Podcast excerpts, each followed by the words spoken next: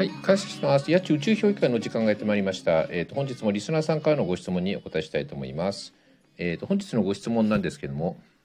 うん私は感謝が苦手です。どうしたら感謝できる自分になれますか？アドバイスいただけたら幸いです。というご質問なんですけども、うー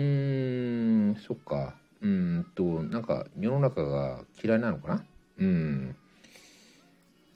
そうね。そしたら、えっとね、まあ、とりあえずね、他人に感謝はとりあえず置いといて、うんと、自分にね、あの、感謝っていうのを向けてみたらどうかなって思うんですよね。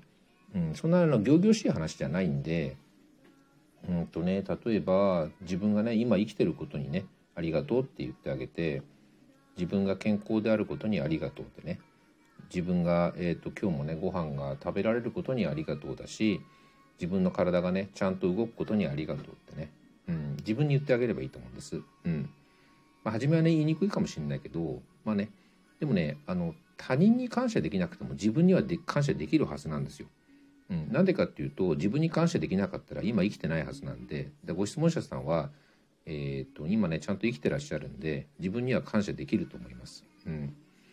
でまあね自分にそうやってなんか断ることに感謝できるようになるとその延長上でね他人にも感謝できるようになるんじゃないかなって思うんですよね。うん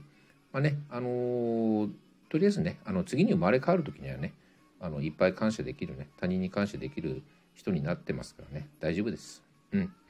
あのね無駄な人生無駄な人生というか無駄な命ってないんで、うん、今生きてることにねあの何らかの意味があると思いますんでね。うん